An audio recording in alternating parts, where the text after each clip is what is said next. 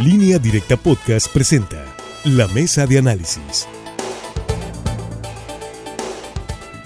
Gracias por continuar con nosotros en Testigos de la Noticia, ya en la mesa de análisis. En esta tarde me da gusto saludar a la doctora Tere Guerra.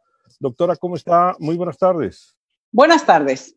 Saludo con gusto a Francisco Arizmendi. Francisco, muy buenas tardes. Buenas tardes, Sinaloa. A Rogelio Félix. Rogelio, ¿cómo estás? Buenas tardes. Hola, buenas tardes. A Javier Cabrera. Javier, ¿cómo estás? Muy buenas tardes. Muy buenas tardes al auditorio. Buenas tardes. El sábado informábamos que después de tres meses continuaba la violencia en la zona de Tepuchi, información en nuestro portal. Y Jesús María en Culiacán hubo enfrentamientos, ejecuciones y quemas de casas. El jueves anterior también, hoy hace una semana, padre e hijo propietarios del único abarrote del poblado fueron asesinados a balazos por un grupo armado. Días anteriores quemaron parcialmente dos ranchos, mataron a dos personas. Meses previos, tres hombres fueron ejecutados según las familias, por confusión, regresaban de Culiacán a Jesús María después de, pues, de venir a la ciudad por comida para las vacas y checar desperfectos de vehículo y para su mala suerte los agarró la noche en Tepuche. El viernes pasado, desde el mediodía, se reportó un agarre entre grupos armados en la misma zona, eh, con un saldo de al menos tres personas heridas. Las autoridades encabezadas por el secretario de Seguridad, Cristóbal Castañeda, acudieron el fin de semana en los primeros patrullajes para peinar la zona y solo encontraron una camioneta robada con algunos impactos de bala. El sábado por la mañana bajó de la sierra un joven herido eh, de bala de tepuche. Entre los dos también eh, se, se, juntaron dos heridos en una clínica particular. No se sabe si eran de, de, los mismos. Los pobladores reportaron también que también la noche del viernes quemaron tres viviendas desde Mojolo hasta Jesús María. Pues se convirtió en una tierra de nadie. Grupos armados se enfrentaron, quemaron tres casas. Los caminos, en los caminos rompieron zanjas eh, perdón, los rompieron, hicieron zanjas para parar el tráfico ahí en los caminos, pusieron muros con cadena, los grupos delincuenciales, y hacen sus trincheras.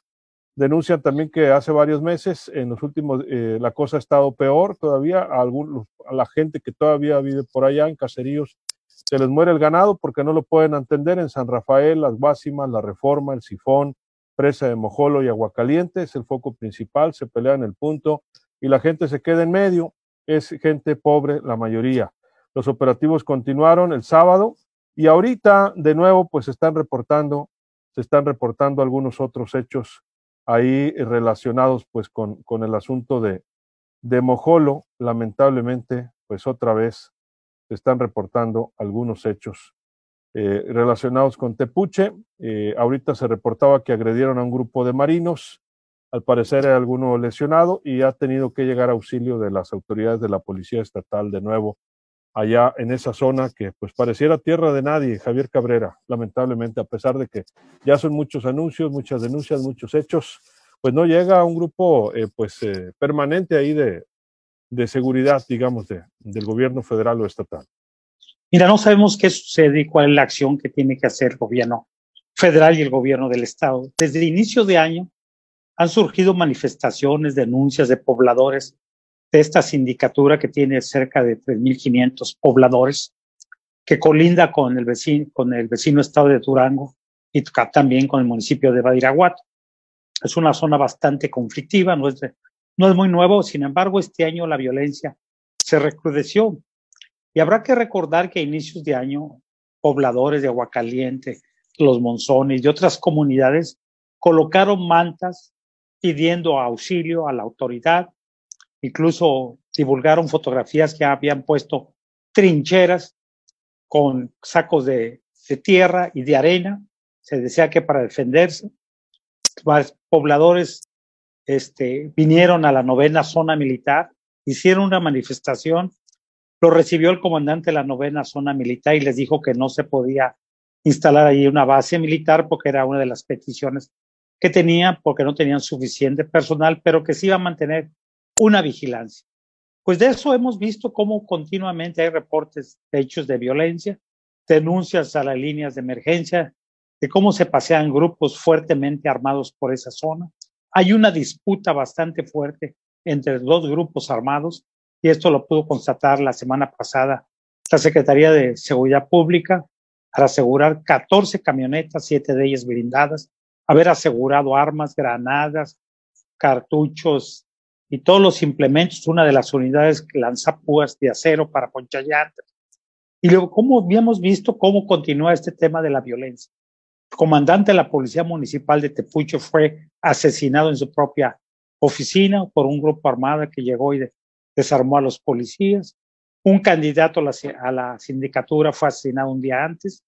Bueno, pues lo que va de este mes se tienen reportes que en esa zona y en esa sindicatura de nueve personas muertas, más de cinco viviendas incendiadas, ranchos atacados por disparos de arma de fuego, y se había anunciado que se iba a instalar un campamento provisional de la Policía Estatal Preventiva y que se iba a mantener sobrevuelos. Entonces no se entiende si se mantienen estos sobrevuelos, diariamente se da esta información, que hay sobrevuelos, que hay patrullajes terrestres, hoy nuevamente se habla de un ataque a elementos de la Marina, todavía no se saben los resultados. Y la pregunta es, pues las acciones que están haciendo, ¿cuándo van a ser concretamente y cuándo se va a instalar un campamento en esa zona para tranquilizar a los pobladores.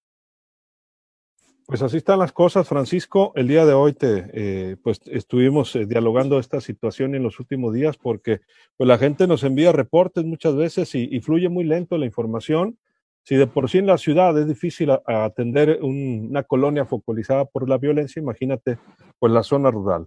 Eh, nada más que ahí pues ya son muchos gritos de auxilio y muchos eh, focos de, rojos, ¿no? De alerta de inseguridad ahí, muchas personas las que han perdido la paz.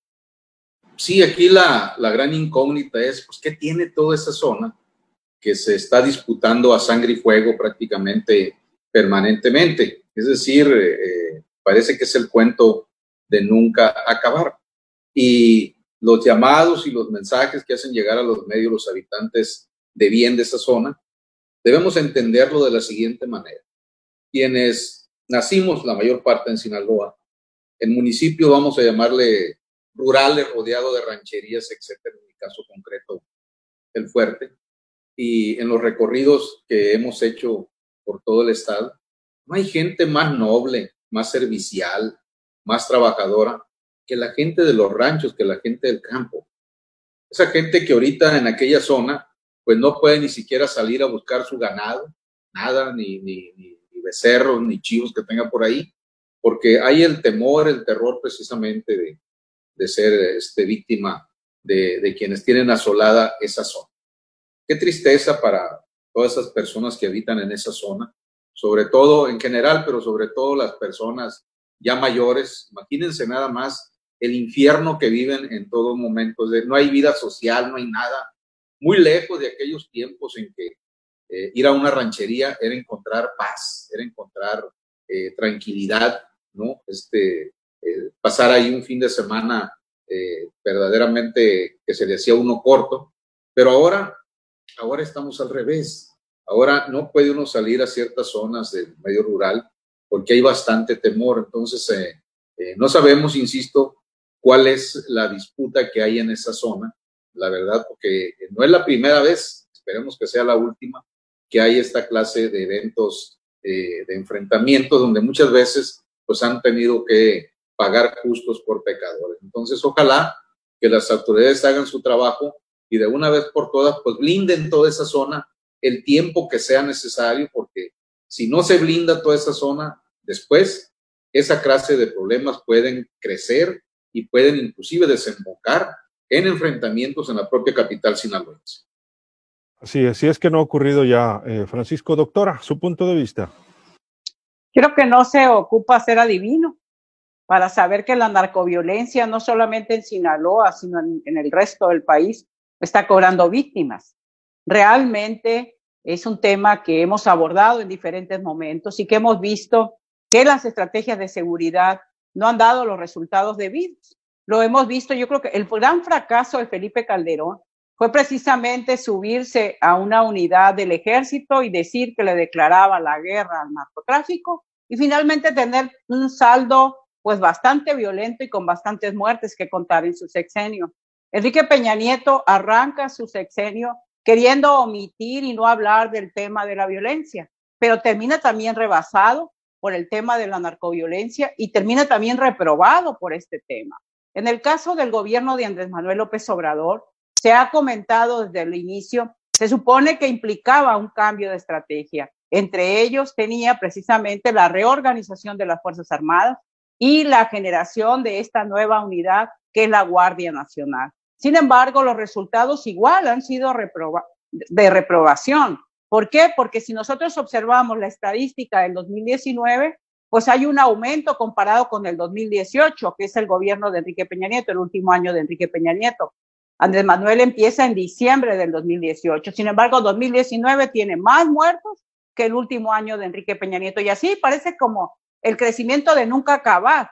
Lo hemos comentado, en esta pandemia se han contado y ha habido récord histórico de asesinatos. Y así podemos decir que fue el mes de abril, el mes de mayo, el mes de marzo. ¿Y qué sucede en Tepuche particularmente? Con la autoridad simple y sencillamente se repliega, es lo que hemos visto. Lo que la lectura que nos dan es que la autoridad está replegada, que deja a las bandas del crimen a que se disputen el territorio y la sociedad expuesta precisamente a este tipo de disputas, a tal nivel que han matado comandantes ahí y no se sabe ni siquiera si las carpetas de investigaciones se abrieron, si se está dándole seguimiento. Al revés, parece una autoridad de brazos caídos, no solo la autoridad municipal, la autoridad estatal y la autoridad federal. Hasta ahorita parece autoridad replegada, sí, van en el momento de los hechos. Acaba la emergencia de los hechos y no se ve una investigación ni hechos de contundencia. ¿Qué significa? Que el crimen organizado, no solo en Sinaloa, sino en el país, sigue actuando con impunidad. Hace días hablamos del asesinato de un juez y no se ve esa contundencia de las autoridades para investigar y esclarecer los hechos. Pues lamentablemente así están las cosas. Eh, Rogelio Félix. Bueno, para nadie es un secreto, ¿no? Desde el famoso Culiacanazo en octubre del año pasado, pareciera que se movieron eh, las aguas en el tema del narcotráfico y del crimen organizado, como queriendo pintar territorios.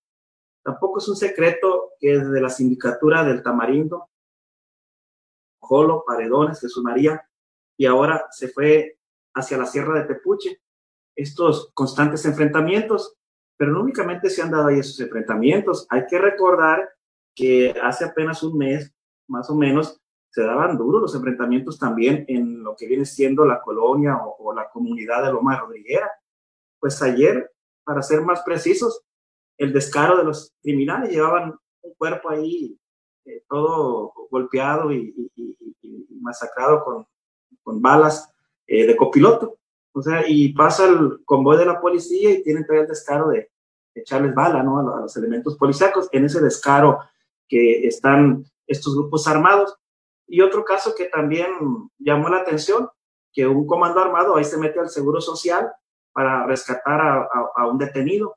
O sea, al extremo ¿no? de, de, la, de, la, impunidad y del poco respeto que le tienen a las autoridades eh, competentes, tanto al ejército, a la marina, a la Guardia Nacional y a las policías locales. Creo que ahí está fallando también la prevención, las policías eh, municipales y la policía estatal, porque si alguien conoce esa zona serrana como la palma de su mano, son los elementos de la policía municipal, que ahí tienen también presencia, los elementos de la policía estatal, pero pues no sabemos cuál es el miedo que tienen enfrentar a, a estos, a estos grupos.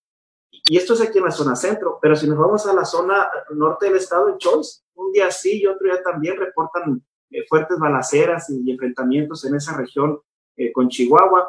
Tampoco se puede hacer gran cosa ahí. Se habla de que se instaló una base de la Guardia Nacional, vamos a ver qué resultados tiene en ese particular. Es decir, esto pareciera que no tiene fin, pareciera que no hay respeto para la Guardia Nacional. Igual ocurre aquí en la población de Aguacaliente, menos de 10 minutos, menos 5 minutos para llegar a la zona eh, urbana de, la capital y siguen ahí las familias pues padeciendo muchas cosas. Pero hay otro detalle, hay que recordar que el año pasado o un poquito más atrás, eh, acuérdense que gente de Jesús María de Paredones esa región de, de, de, Mojolo también. Acuérdense que ellos fueron los que sacaron a la milicia de ahí, de, de, esa población, de esas poblaciones. ¿Por qué? Porque acusaban que había eh, falta de respeto a los derechos humanos, había agresiones, había intimidación a las familias y vinieron hasta la novena zona militar a pedir que se retiraran los elementos castreses. Incluso hasta el ejército dijo que muchas de esas personas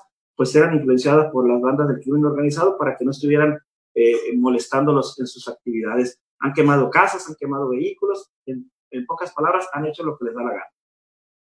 Pues lamentablemente así están las cosas, Rogelio, insisto. Eh, vamos a una pausa. Vamos a regresar contigo con la doctora Guerra, con Javier Cabrera y Francisco Arismendi. Y en los comerciales platicamos de lo que está expresando en nuestro auditorio en línea directa televisión. Volvemos.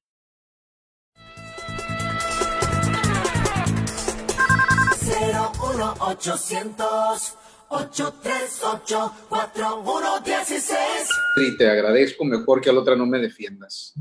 Ah, gracias. Qué bueno que le dices. Dijo tantas cosas. ya, ya lo conozco, ya lo conozco, ya cría cuervos y te dirán. Hazte cuenta. Vamos a saludar a, nuestro, a saludar a nuestro auditorio con mucho gusto. Norma Maya Encinas, buenas tardes. Deje Tomás dice, buenas tardes, son los mejores, gracias, saludos. Gracias. Desde Minatitlán, Veracruz, saludos hasta allá. Omar Bojorques dice, buenas tardes, saluditos. Héctor Carrillo también. Patricia Duarte, que también nunca nos vaya. Lupita Torres López, buenas tardes. Mario de Jesús López, hola, hola. Mario de Jesús. Vianey G. Viera dice, necesitamos que apoyen a los maestros de educación especial para que continúe la lista de prelación. Lucero Legazpi también siempre presente. Buenas tardes, gracias. Arcelia Verdugo igual. Buenas tardes a cada uno de ustedes, dice Alan Valenzuela. Buenas tardes, Verónica Herrera. Está muy lleno Costco, dice, habrá contagio, gente usando cubrebocas, dice, solo en boca. Bueno, se supone, se supone que debe haber un control de, de número de gente ahí, pero bueno, te parece ser que empieza esto hacer una especie de sálvese quien pueda, desafortunadamente. Doralicia, Castro Valle nos saluda desde Los Mochis, gracias. Eh, Santi Lora dice, andan desatados los malandros, dice. Alfredo Cervantes Ruiz nos saluda también desde la ciudad de Esmeralda, desde Los Mochis, Sinaloa. Eh, Cristian Alberto Jauregui Delgado dice, alguna plaza se estarán peleando el primer organizado, dice, quiso poner yo creo el crimen organizado, porque ya son muchas las cosas que suceden en ese sector en tan poco tiempo. Mati Bazar, buenas tardes. Tamari Rubio igual, gracias, Ramiris, claro que sí. Qué increíble, dice que la autoridad no pueda controlar la seguridad en una sindicatura que está a 15 minutos de Culiacán. Angelina Lamarquez Bastidas, buenas tardes. José Antonio Valdés igual, saludos al amigo Luis Alberto Díaz, dice José Antonio Valdés. Don Juan Manuel Quiñones Luque nos saluda desde Los Mochis. Gracias, don Juan Manuel, un abrazote. José Antonio Valdés, desde Estación Naranjo, dice, aparte saludos a mi primo Milton Rojo. ¿Cómo no? Milton casi siempre nos sintoniza, ¿no? De allá, allá parieron a Milton también en, en el Naranjo. Martín Armenta Gil, saludos al licenciado Anini, que anda todo lo que da allá. Jesús Carrillos, podrían entrevistar a los pobladores de esa sindicatura. Ellos tienen la información de primera mano. Saludos a la mesa, dice Jesús Carrillo. Sandra Contreras dice saludos a la señora Tere Guerra y al señor Arizmendi. Excelentes en sus comentarios, todos los días los escuchamos. Gracias, Sandra. Gracias. Amable. Gracias. Alejandro Caro, buenas tardes para todos los de la mesa, incluyendo a Francisco Arizmendi, el ausente un día viernes, el ausente, bueno, un día viernes 18 de junio de 1920, José Vasconcelos, secretario de Educación, da inicio a una campaña nacional contra el analfabetismo. Saludos, Alejandro Caro. Rosa Osuna, bendiciones a todos igualmente. Emilia Valenzuela dice gran equipo de línea directa portal, gracias por estar, bendiciones, gracias Emilia. Lucila Escalante, buenas tardes. Palemón Lara, saludos a la mesa, buen, buen amigo Francisco, desde Minnesota. Mi querido Pale, un abrazote allá a toda tu familia, tu señora, gente muy trabajadora del potrero de Los Sánchez, pero por fin tienen que ir a chambear allá y saludos hasta allá, mi buen Pale. Roberto Tom, ahorita no podemos ir al Potrero Los Sánchez porque mamá Popín puso un letrero ahí, no visitas COVID-19, dijo, pues, así no puede entrar y no hay que ir, es cierto. Roberto Tom Muñoz, excelente programa, saludos a todos, claro que sí. Pero Anónimo, pues, Anónimo dice, eh, buenas tardes, los policías y, los malos municipales son achichincles del crimen organizado, se refiere al tema de Guasave que también pues hay mucho cochinero, dice. Pues lamentablemente si hay corrupción, no se puede generalizar, ¿no? Pero en algunos casos sí. vamos a regresar, vamos a regresar, perdón, al aire. Son ya las 7 con 19 minutos. Ahorita lo comentas, Rogelio. Vamos a ronda final de comentarios contigo, Javier Cabrera. Estamos hablando de la situación que ocurre en Tepuche. Ya comentaban, ha ocurrido también lamentablemente eh, de forma momentánea en Choix este tipo de situaciones. No, pues no da eh, de sí, ¿no? La violencia y la, eh, la, circulación de grupos del crimen organizado. Sí, también da de decir que del resto del municipio de Culiacán, el número de homicidios que se están cometiendo han ido en aumento.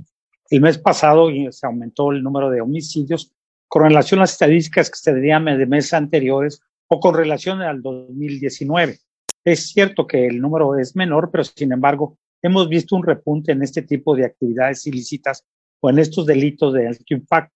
Yo creo que ahí hay un relajamiento de la autoridad porque diariamente vemos uno, dos, tres, cuatro personas asesinadas, dejadas en calles, avenidas de todos los fraccionamientos y no sabemos cuál va a ser el, el avance de las investigaciones. Pues la situación no está fácil nuevamente en el municipio de Culiacán, pero sí lo que está preocupando es que desde inicio de año, ya con advertencias muy claras de la, los pobladores de esa zona que tenían temor de que se tratara la violencia, pues hoy están viviendo ya esta violencia continuamente, a pesar de que pues se anuncian operativos mixtos, que se dice que hay sobrevuelos, que hay, eh, que hay supervisiones terrestres, que ha habido decomisos de, de armas, pero solamente unas cuantas personas han sido detenidas, aunque no se ha podido certificar si los detenidos están vinculados a estos grupos delictivos, porque han sido encontrados en los lugares de los hechos sin armas de fuego y hay un, pudiera haber una asociación y esto tendrá que determinar la autoridad federal porque es la que está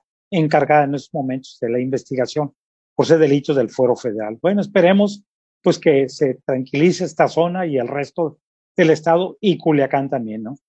Urgente. Francisco, tu punto de vista.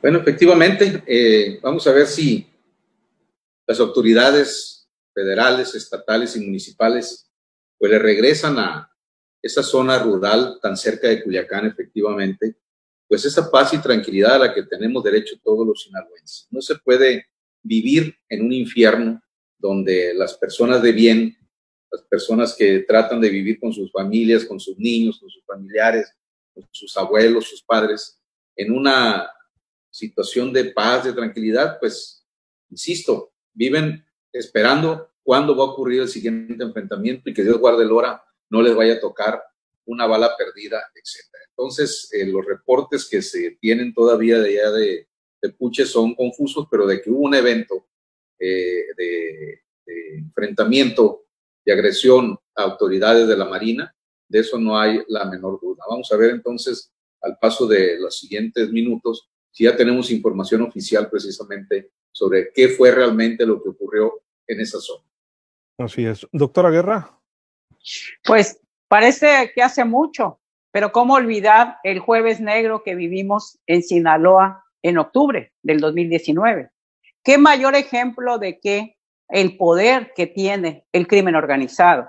Había, se supone, toda la intención de ejecutar una orden de aprehensión. Sin embargo, finalmente las fuerzas de seguridad federal no pudieron ejecutar la orden de aprehensión. Se vieron sitiados, la ciudad sitiada, el terror en la población, que finalmente fue rehén la población de la delincuencia organizada, que mostró mayor nivel de armamento y mayor nivel de poder que las fuerzas de seguridad. ¿Cómo olvidar eso? ¿Y cómo olvidar la historia de Sinaloa? Sinaloa, aunque no les guste a las autoridades hablar de que el sello del crimen organizado y la delincuencia organizada ha marcado a la entidad, ahí está. Hemos comentado con preocupación que en muchos lugares del mundo pueden no saber en el mapa dónde queda Culiacán, dónde queda Sinaloa, pero sí saben que aquí hay un cártel de Sinaloa que es ampliamente conocido por todo el mundo, no solo por las narcoseries, sino por todos los hechos de alto impacto que han, acontecido en nuestra entidad. Por eso cuando se canta victoria por las autoridades y se dice ahora sí, ya hay, hay unos que dicen vamos aplanando la curva del contagio, pero hay otros que dicen vamos aplanando la curva de la violencia y ahí la llevamos. La verdad es que no, lamentablemente no. Y esa curva de la violencia no se ha aplanado en el país. Ahí están los hechos de alto impacto que han acontecido en Guanajuato, en Colima y en varias entidades del país. Y Sinaloa, pues no se queda lamentablemente atrás. Así son los hechos preocupantes para la entidad y preocupantes para la ciudadanía. Así es. Rogelio, tu comentario final. Bueno, el problema es que también a la par de este actuar del crimen organizado, no hay que olvidar al, al crimen de, de, poca monta, como se dice, los que se dice que no están muy organizados, ya vemos cómo eh, se están activando con el robo eh, eh, a bordo de vehículos y asaltan a personas adultas, a, a, jóvenes. Ahorita no van a la escuela, pero cuando van a la escuela, pues prácticamente, prácticamente todos los días les están quitando sus, sus pertenencias. Y ahora, pues con el tema del cubrebocas, pues se les facilita más andar haciendo sus fechorías. Yo creo que ya es momento, ¿no? De que el gobierno federal, el presidente López Obrador, pues cambie ya ese, ese mensaje de que abrazos, eh, no balazos y de que son seres humanos, los, la gente que se dedica a este tema de estar asesinando. Es cierto, son seres humanos, pero bueno, ahí tienen tanta descomposición social y, y, lo que conlleva todo esto, pues que esas personas lamentablemente no entienden razones, no, no saben de humanismo, entonces pues se tiene que actuar con el peso de la ley. No digo que hay que eh, este, asesinarlos de, una forma cobarde, pero sí detenerlos y que cumplan en la cárcel pues todo por todo lo que están haciendo. Es decir, no estamos pidiendo que los masacren, eh, respetando sí sus derechos humanos, pero bueno, apresarlos y llevarlos ante, la, ante el brazo de la justicia. Pues así, así la situación, así las opiniones. Hasta este momento no hemos tenido actualización de lo que ocurrió en Tepuche, pero pues lamentablemente han venido ocurriendo diversas, diversos hechos en las últimas semanas, en los últimos meses. Comentario final, Javier, 30 segundos. Pues sí, esperemos que hoy sí la autoridad pues, van a tener que mantener una fuerza ahí en Tepuche. Se han comprometido a que pues iban a dar, incluso el alcalde anunció que iba a hacer apoyos para que se mantuviera ahí la Guardia Nacional la Secretaría de Seguridad Pública dijo que va a mantener personal ahí, pero ya vemos que esto no sucede o el personal que tiene es insuficiente para hacer frente a estos grupos delictivos. Así es, no tiene fin, lamentablemente. Javier, muchas gracias. Muy buenas tardes al auditorio. 30 segundos, Francisco, nos vamos. Y mientras tanto, siguen las quejas aquí en Culiacán, Luis Alberto, por esos retenes que instalan eh, tránsito, a veces policía municipal o policía estatal. La gente se sigue quejando pues que lo único que hacen es hacerlos perder 20, 30 minutos de tiempo, no son filtros sanitarios, o sea, son únicamente retenes pues para checar documentación y todo esto y eso le suma mucho al estrés que ya hay en medio de la cuarentena y de la pandemia. Pero bueno, vamos a esperar qué, qué fue lo que realmente ocurrió esta tarde allá en Tepuche e insistir. Ojalá, ojalá que sea la última ocasión que se presente en esta clase de eventos por allá y que las autoridades pues blinden esa zona pues un buen tiempo permanentemente para que todos los habitantes de los alrededores pues vivan como debe de ser, en paz y tranquilidad, Luis Alberto. Así es, Francisco. Muchas gracias. Buenas tardes. Buenas tardes, Sinaloa. 30 segundos, doctora. Nos vamos. Pues mientras la violencia sigue imparable, pues la pandemia tampoco para. Ya vamos en más de 165 mil contagios confirmados. Cada día se suman eh, hoy se sumaron más de 5.600 contagios, más de 667 muertes. Así está la situación, lamentablemente casi andamos rondando a los 20.000. ¿Qué significa esto? En medio de la emergencia sanitaria, cuando las fuerzas del orden se fueron a apoyar muchas veces con estos retenes de los que comentaba incluso ahorita Francisco Arismendi, que a veces dices, ¿a qué detienen a los ciudadanos de bien? La delincuencia organizada se mueve, hace lo que quiere y resulta que hay retenes supuestamente sanitarios que solo termina convirtiéndose en extorsión y resulta que la delincuencia puede hacer y deshacer. Lamentablemente así están las cosas, diezmadas las fuerzas del orden porque también a ellos se han contagiado y expuesta a la ciudadanía. Así las cosas en el país, entre dos fuegos literalmente, entre la pandemia y los contagios y entre la violencia que no cesa. Así es. Doctora, muchas gracias. Buenas tardes. Rogelio, 30 segundos, nos vamos ahorita que decía Francisco Arismendi con estos retenes que se tienen en distintos puntos de la ciudad y el sistema de videocámaras que tenemos, la pregunta es cómo estas personas se desplazan por todo Culiacán. Me imagino que las armas las llevan a la mano porque tienen enemigos, no creo que las lleven en la cajuela y nadie los mira. Esa pregunta se hacen todos los ciudadanos, ¿cómo cruzan la ciudad estos delincuentes con gente levantada, asesinada, las armas en mano Repito, no la llevan en la cajuela ni tampoco en la plataforma de la camioneta. Y ahí están. No se hace nada. Así es. Muchas gracias, Rogelio. Buenas noches. Buenas noches. Cristina Lozano dice buenas tardes, los maestros de TC Queremos que difundan la noticia respecto al pago incompleto del mes de junio. Golpe anunciado, dice amigos trabajadores, etcétera. Ya se había pronosticado la intensidad de golpear el bolsillo de los trabajadores. Solo pagaron 14 días, no 21 días como estaba presupuestado en el ejercicio fiscal 2020. Eh, dice cada docente dejará de percibir 1.421 pesos. Recuerden, desvío de recursos es una falta administrativa grave. Eh, difúndanlo, por favor, dice 1.421 pesos nos descontaron. Son más de 8 millones de pesos entre todos los maestros. No lo ignoren el llamado. Vamos a darle seguimiento y ojalá Claudia nos pueda dejar algún teléfono inbox para darle seguimiento. Así nos vamos a despedir. Quiero aprovechar también estos últimos segundos de nuevo para enviar nuestro sentido pésame, lo decía en la mañana, a nuestro compañero Francisco Quiñones, es eh, personal del área de vigilancia de RCN Culiacán. Eh, falleció su señora madre, Dolores Noriega Gagiola, está siendo velada en funeraria Morel Zapata en Culiacán. Eh, la señora, pues lamentablemente murió de un infarto esta madrugada y le enviamos nuestro sentido pésame y solidaridad a toda su familia. Y en medio pues, de este tipo de eventos que estamos viviendo, pues lamentablemente no siempre se puede acompañar en funerales. Desde acá le enviamos un fuerte abrazo Francisco. Soy Luis Alberto Díaz, muy pendiente. Buenas noches. Acabas de escuchar la mesa de análisis en línea directa podcast.